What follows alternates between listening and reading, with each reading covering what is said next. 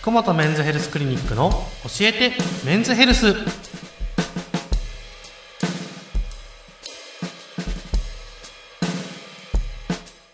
本日も福本和彦先生とともにお送りいたしますよろしくお願いしますお願いします。それでは今日の相談です。68歳男性の方からです。かかりつけの先生から水を飲むように言われています。でも水を飲むとトイレに行く回数が増えて困っています。泌尿器科の先生として水を飲むことは大事なことだと思いますか？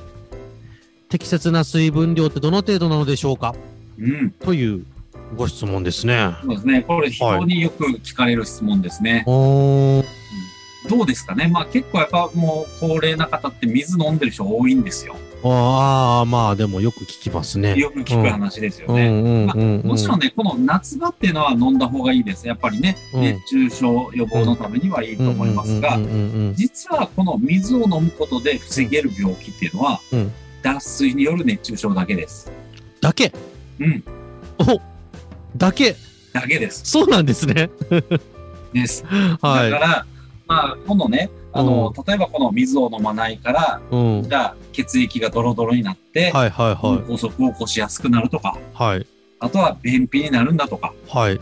というのはこれは全部ね、あの、間違ってます。そうなんですねそ。んなことはないです。なんか水をたくさん飲むと代謝が上がってやす安くなるとか、うん。いうのも一時期そういう情報もあったけれども、うん。そちらもうん。正しくない。そんなことはないです。そうなんですね。はい。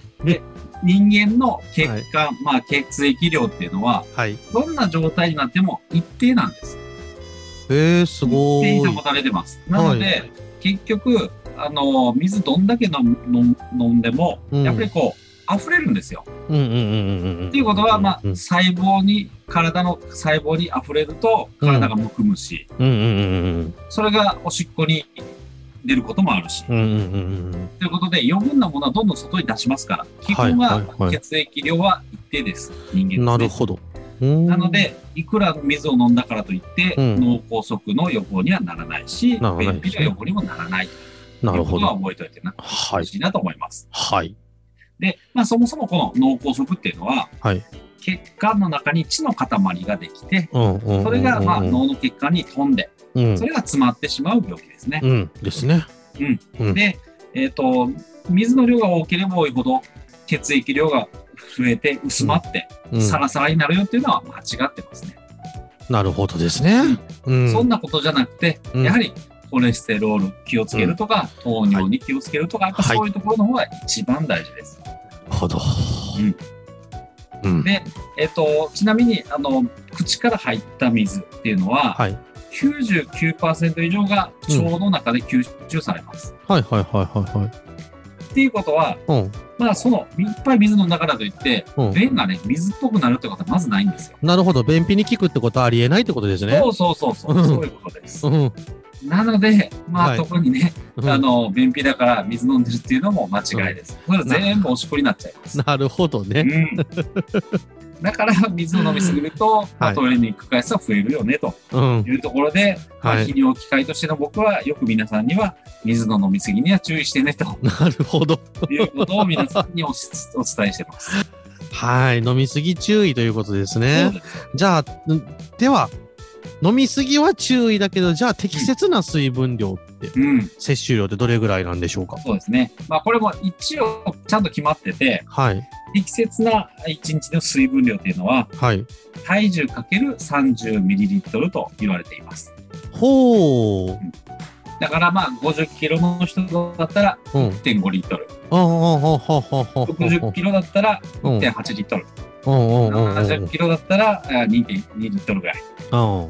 で、まあこれはあくまでも標準体重ですね。うん。あの、自分はすごく太ってて100キロの人だからと言って、じゃあ約 3, 3リットル飲んでいいかってそういうことじゃないですね。じゃないんですねあくまでも適正体重のうんにかけていただければと なるほどうん。はいはいはいはい。で実はこれ、トータルの水分量です。うんうんうんうん。だから飲む水だけじゃなくて、食事からもかなり水分って入りますよね。ああ、確かに。うん。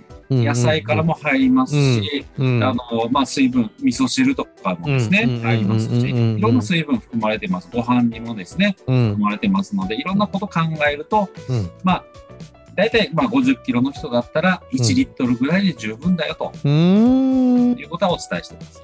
なるほど。まあ、しかもそれを1日にだから、そうそう。1回に1リットル全部飲むわけじゃないですもんね。そうそうそうそうそう。うん。朝と昼と夜と分けて、そうそうまあ、大体1日で1リットル飲めばいいよっていうことですね。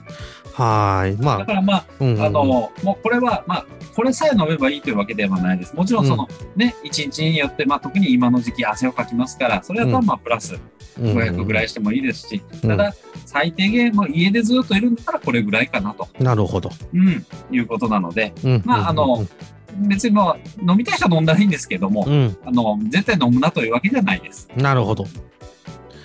ではい。じゃあ、どういう種類がいいのっていうのもよく聞かれるんですけれどうんも、うんうんまあ、まあ、実はやっぱり何でもいいです。あの、うん あの、水でもコーヒーでも紅茶でもですね、うん何でもいいですが、あの、やっぱり言うならば、あの、うん泌尿器科としておしっこの作る原因となるのはやっぱりカフェインですので、うんうんうんうんあの、イオン作用がありますので、うん。まあ、コーヒーとか緑茶ですね。うん。緑茶も結構カフェイン含まれてますので、うん。うん。あんまりそういうのを飲みすぎないとういうんところがいいのかなと思います。うん。なので、うん。小麦茶とかお水、まあそういうところで調整していただくのがいいかなと思います。はい。うん。なるほど。じゃあまあ、飲みすぎないように、まあ、うん、飲みたい人は飲んでもいいけど、それが、うん。あの、脳梗塞とか、うんあの、便秘とかに効くわけではないからね、ということですね。はい。やっぱりこのね、頻尿の原因っていうのは塩分とかも言われてるんですよ。あー、なるほどな。ので、結構あの塩分取りすぎな人は夜間取りに行く回数増えますので、塩分制限とかもちょっと注意してあやっていただけあ、るといい。そこ大事ですね。あの、うん塩分取りすぎると高血圧にもなりますしねそうそう。です、そうです。はい。